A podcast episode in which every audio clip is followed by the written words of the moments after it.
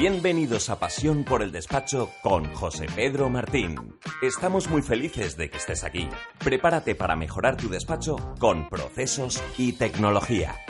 Muchos despachos profesionales que nos llaman al centro de innovación nos preguntan, entre otras cosas, nuestra opinión si es mejor el correo electrónico de Gmail o el Outlook. La pregunta es muy buena, la respuesta no es tan sencilla. Esto es como preguntarnos quién es el mejor equipo, el Madrid, el Barça, el Atleti.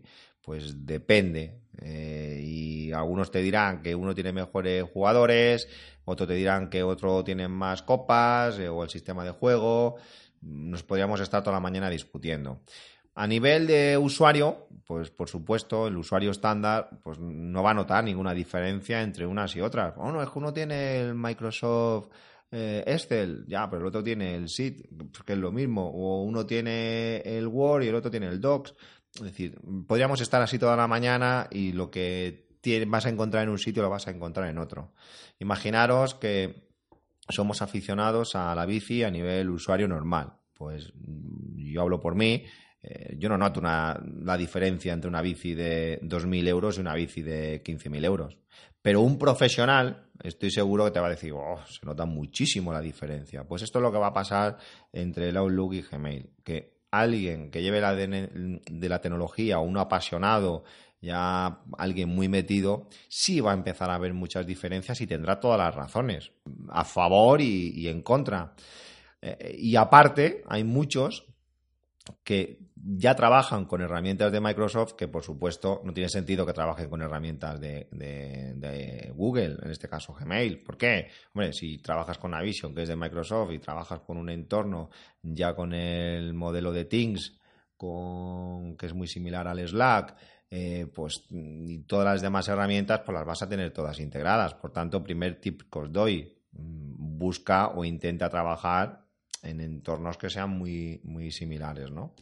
Luego es verdad que alguno trabajáis con herramientas tecnológicas, puede ser CRM, puede ser en RP, pues que en su día pues solo se integraron con, con, Microsoft, que suele ser lo más normal, y algunos siguen ahí, me lo decís, es que sigo con Microsoft porque el RP que tengo es con el único que se sincroniza. Pues bueno, a mí me da pena por ese RP que eso se sincronice con, con, con Microsoft, pero bueno, ya os adelanto que yo soy un enamorado de, Google y, quiero daros mi consejo de por qué Google, a nivel usuario aficionado, ¿verdad? Eh, ¿Por qué mm, eh, Google? Primero porque está pensado eh, para el usuario. La experiencia no tiene nada que ver. Esa es la gran ventaja de Google, que tiene una filosofía donde el propio usuario pueda Mm, de forma autónoma eh, pues crear una web, por ejemplo, a través del Google Site, es decir, tiene muchísimas más funcionalidades mm, o mayores usabilidad para que tú mm, puedas vivir una mejor experiencia. Microsoft es más, eh, más complejo eh, y a veces vas a necesitar ayuda de técnicos para, para, hacer ciertas cosas. Y luego, a nivel de usuario, sí noto que Google tiene un marketplace muchísimo eh, más grande y a mi modo de entender mejor integrado. En cualquiera de, los dos casos, eh, y por daros mi opinión eh, general, más allá de si el Outlook o Gmail, lo importante es que aprovechéis el potencial que te dan, no esas herramientas en sí, sino el gran desconocido es el entorno porque si hablamos de Microsoft, el 365 tiene un entorno con un montón de módulos que desconocéis y que son acojonantes. Es decir, en Google, por ejemplo, eh, han sacado una plataforma que es cloud con inteligencia artificial, tienes un modelo de, ayuda también para startups, para medianas empresas, para grandes empresas, muchísimos módulos, pero los mismos los tiene eh, lo mismo tiene Microsoft. Es decir, creo que todos deberíamos hacernos algún curso para entender el entorno del correo electrónico que tenéis. Bueno, pero ¿para qué quiero saberlo si luego no lo voy a utilizar? Porque primero te va a abrir la mente, vas a entender mucho mejor los conceptos de conectividad, vas a entender mucho mejor eh, cómo se va a desarrollar el día de mañana eh, la tecnología. Todo va a ecosistemas. Meteros en la cabeza esto, ecosistemas.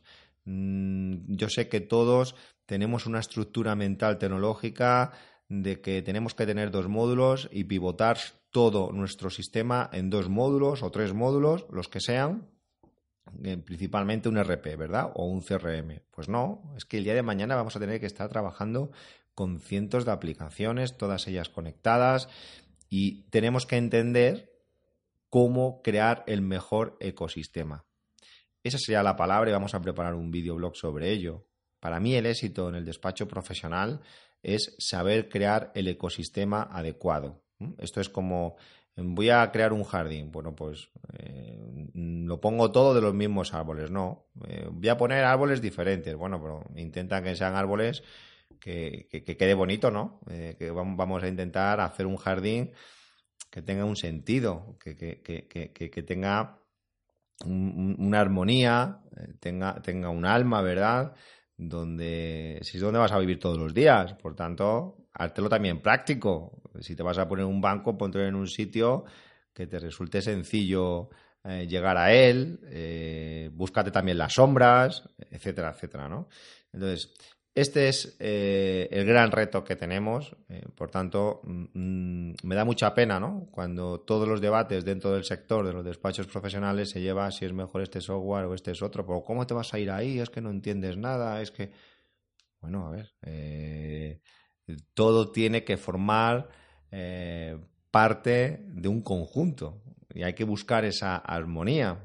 Y, esto es, lo realmente complejo. Bueno, no os preocupéis porque vamos a hablar muchísimo sobre todas estas cuestiones. En nuestro caso, por ejemplo, a nivel de Marketplace, pues eh, es una pasada, ¿no? Porque esto es lo mismo, ¿eh? Ocurre con, el Outlook, eh, pero en este caso en Gmail, pues los tres eh, las tres plataformas que tenemos conectadas en el propio Marketplace, es decir, entras a Gmail y desde allí no tienes que irte a ningún sitio, pues tenemos integrado DocuSign con una eh, extensión propia de, del Chrome, eh, directamente conectada con Gmail. Esto hace que cuando alguien me envíe un correo electrónico con un documento adjunto, desde el propio Gmail, mm, al estar conectado con DocuSign, le devuelvo el documento firmado y no tengo que salirme eh, ni ir a ningún sitio. Ya han hecho una adaptación, una personalización, eh, donde desde allí eh, ya le envío el documento o documentos y puedo incluso hasta incluir a más personas a, firmar.